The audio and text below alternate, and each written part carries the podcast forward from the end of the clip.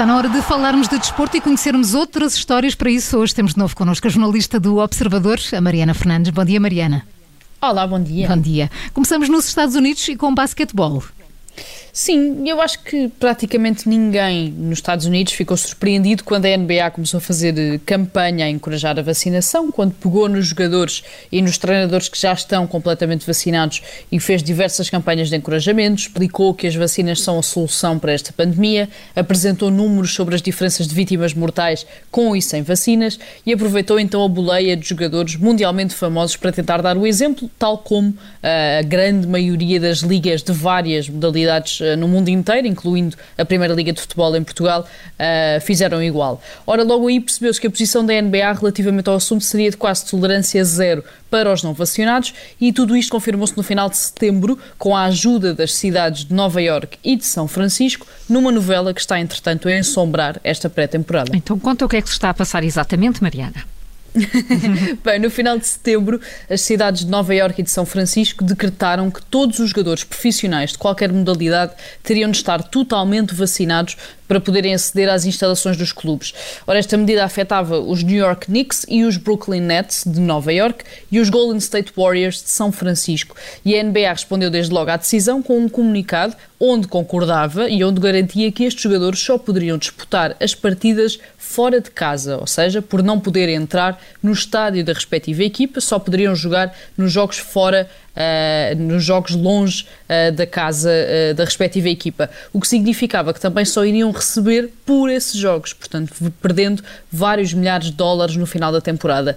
Sendo que os New York Knicks têm todo o plantel vacinado, portanto, nem sequer se preocuparam com esta situação, os Brooklyn Nets e os Golden State Warriors entraram em alerta vermelho, já que Kyrie Irving e Andrew Wiggins, portanto, Irving dos Nets e Wiggins dos State Warriors, respectivamente, faziam parte dos 10% de jogadores não vacinados na NBA. Hum, e entretanto já, já, já houve algum avanço? Já resolveram isso?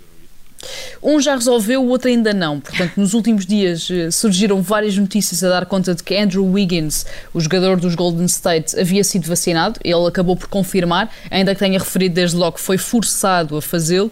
O grande problema está a ser mesmo Kyrie Irving, porque o jogador de 29 anos recusa por completo ser vacinado, mas também não aceitou a proposta dos Brooklyn Nets para passar a ser jogador parcial. Portanto, por só disputar eh, os jogos fora de casa, a equipa eh, propôs-lhe que pudesse ser jogador parcial, portanto, recebia só metade do salário e também só jogava os jogos fora de casa. Portanto, ele está aqui num quase limbo. Já surgiram várias vozes de peso no universo da NBA, como Shaquille O'Neal ou Kareem Abdul-Jabbar, a aconselhar os netos a dispensarem Irving e a substituírem-no por um jogador que esteja vacinado, mas a verdade é que esta decisão ainda não foi tomada. Certo é que Kyrie Irving, que faz parte deste 10% dos jogadores não vacinados, é apenas a ponta do iceberg de um problema que a NBA ainda tem de resolver e que só este fim de semana deixou de incluir LeBron James, que anunciou também que foi vacinado depois de se ter revelado muito cético em muitas entrevistas ao longo dos últimos meses. Isto ainda vai dar muito que falar, não é, Mariana?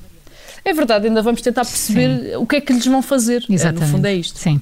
E passamos para uma sugestão Sim, porque a Netflix já nos habituou a alguns dos melhores documentários desportivos uhum. uh, dos últimos anos. Foi o caso de Last Dance, sobre o último ano de Michael Jordan no Chicago Bulls, também de Athlete A, sobre os abusos psicológicos e sexuais na equipa olímpica de ginástica dos Estados Unidos e continua a investir nesta mesma temática. Desta feita, acabou de estrear Bad Sport, que em português se chama Dinheiro em Jogo, uma série com seis episódios, seis histórias diferentes, que explora a interseção entre o desporto e o crime e, portanto, conta os maiores escândalos desportivos relacionados com crimes contados pelos atletas, pelos treinadores e pelas próprias autoridades.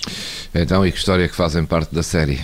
Ou histórias São várias. Fazem parte da série? Uhum. Exatamente, são várias. Um dos episódios, aliás, que maior curiosidade desperta é o que conta a história do Calciopoli, o maior escândalo de combinação de resultados da história do futebol italiano, que na altura até culminou com a despromoção das Juventus e a retirada dos títulos que o clube havia conquistado nesse período. Há também a história do escândalo na patinagem artística nos Jogos Olímpicos de Inverno de Salt Lake City em 2002, a história do piloto Randy Lanier, que traficava marihuana, uma história assustadora que envolvia abater cavalos intervalos de competição como parte de uma fraude de seguros, a manipulação de pontos em jogos de basquetebol da Universidade do Arizona e ainda a ascensão e queda de Hansi Cronch, o antigo capitão da seleção sul-africana de cricket. São seis episódios que mostram o pior que há no desporto e que esperamos nós possam tentar dissuadir ao longo dos tempos quem estiver a pensar fazer algo parecido. Exatamente. E acabamos com o aniversário. Sim, porque Zlatan Ibrahimovic fez 40 anos. Pois foi, grande festa em Milão, não foi? Sim, exatamente. Ele começou com uma festa normal, portanto, o AC Milan, no clube onde joga, uh, fez uma festa normal depois do treino, uh, mas a verdade é que ele, como é óbvio, também não deixou a data Isso passar. normal assim. não é para, para, para o Ibrahimovic, não é? A normal. Sim, é sempre extraordinário. é sempre, é sempre acima do extraordinário. Ele deu uma festa uh, para lá de exclusiva no hotel Hyatt Centric, em Milão. Tudo foi organizado pela mulher do jogador. A lista de convidados incluía todo o plantel do Milan, eh, incluindo o treinador e nomes como Paulo Maldini, mas também uh, jogadores que não do clube italiano, portanto, antigos colegas uhum. de Ibrahimovic, como Pogba, Gattuso, Donnarumma, Verratti.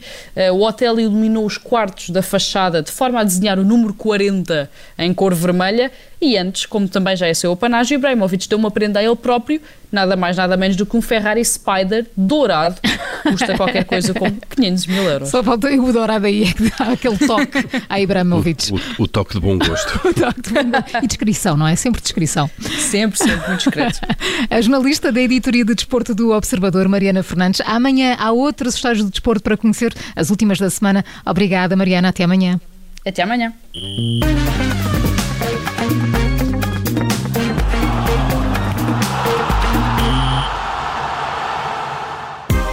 Obrigada por ter ouvido este podcast. Se gostou, pode subscrevê-lo, pode partilhá-lo e também pode ouvir a Rádio Observador online em 98.7 em Lisboa e em 98.4 no Porto.